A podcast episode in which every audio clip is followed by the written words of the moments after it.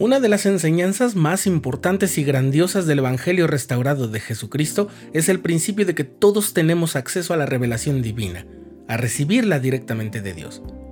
Es una doctrina esperanzadora y gloriosa por donde quiera que se la vea. Sin embargo, es necesario tener en cuenta algunas precisiones respecto a la revelación. Estás escuchando el programa diario,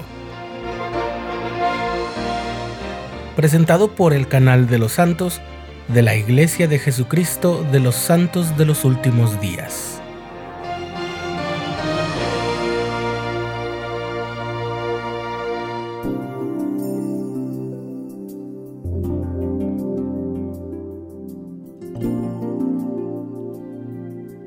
En el verano de 1830, el profeta José Smith viajó desde su casa en Harmony, Pensilvania, a la casa de los Whitmer en Fayette, Nueva York, donde estaba Oliver Cowdery. ¿El motivo? Por vía de mandamiento, Oliver había redactado un documento con la intención de que fuera oficial de la iglesia. Después de revisarlo, el profeta José lo reemplazó por otro, que sí contenía muchas expresiones del primero que había hecho Oliver, pero en el que incorporó muchas aclaraciones y explicaciones inspiradas. Oliver se sintió con la autoridad para exigirle a José que quitara algunas palabras o frases del documento final, y José lo fue a ver para aclarar que Oliver no tenía la autoridad para mandarle que modificara, borrara, agregara o quitara algo de una revelación o mandamiento del Dios Todopoderoso.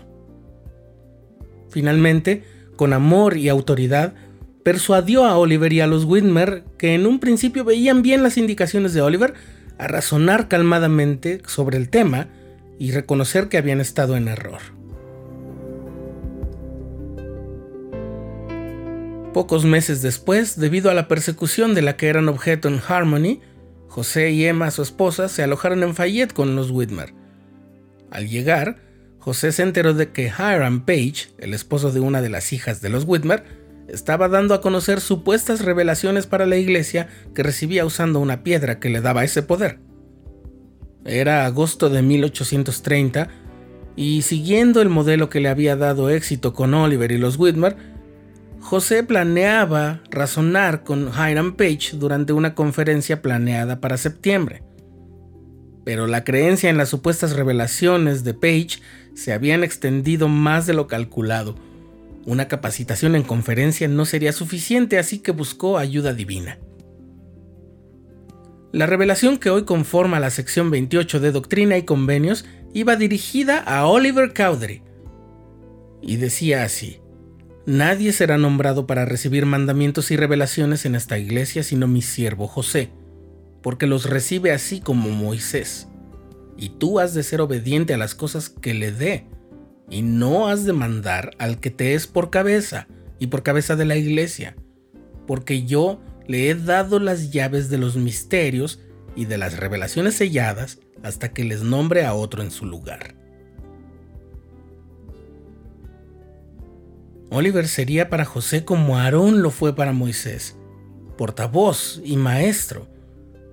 El Señor le asignó la misión de hablar con Hiram Page para hacerle ver su error en lo referente a las revelaciones de aquella piedra.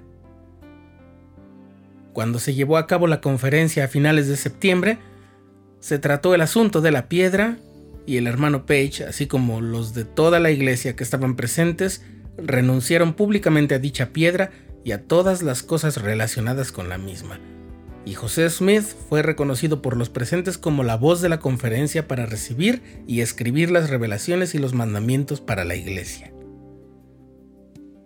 Algún tiempo después, cuando la cabecera de la iglesia y muchos de sus miembros se habían instalado en Kirtland, Ohio, apareció una señora Hubble, así se hacía llamar, que afirmaba haber recibido sus propias revelaciones para la iglesia. Una vez más, fue mediante una revelación que el Señor confirmó que José era el nombrado para recibir mandamientos y revelaciones de mi mano, así decía la revelación, y agregaba, que ningún otro será nombrado a este don sino por medio de él. Esa revelación es la sección 43. La doctrina de que todos podemos recibir revelación es cierta, Constantemente se nos ha invitado a buscarla para guiar nuestras vidas personales y para nuestras familias si somos los que la encabezan. Sin embargo, las revelaciones para la iglesia solo las recibe el profeta, el presidente de la iglesia. Cuando se nos extiende un llamamiento, también se nos promete que recibiremos revelación del cielo para llevar a cabo ese llamamiento en específico. Y ninguna de esas revelaciones que recibamos para nuestra vida y para nuestros llamamientos entrará jamás en conflicto con las verdades, los principios, las disposiciones, las instrucciones y los mandamientos que se hayan dado a la iglesia por medio del profeta del Señor. Por eso es tan importante que cuando nos extiendan un llamamiento y lo recibamos, estudiemos lo que las autoridades generales han instruido sobre cada llamamiento en los manuales de la iglesia. Cuando se nos llama a servir en la iglesia, no solo no debemos preocuparnos por inventar el llamamiento conforme a nuestras convicciones o ideas, sino que no debemos hacerlo. Los llamamientos ya están descritos y detallados.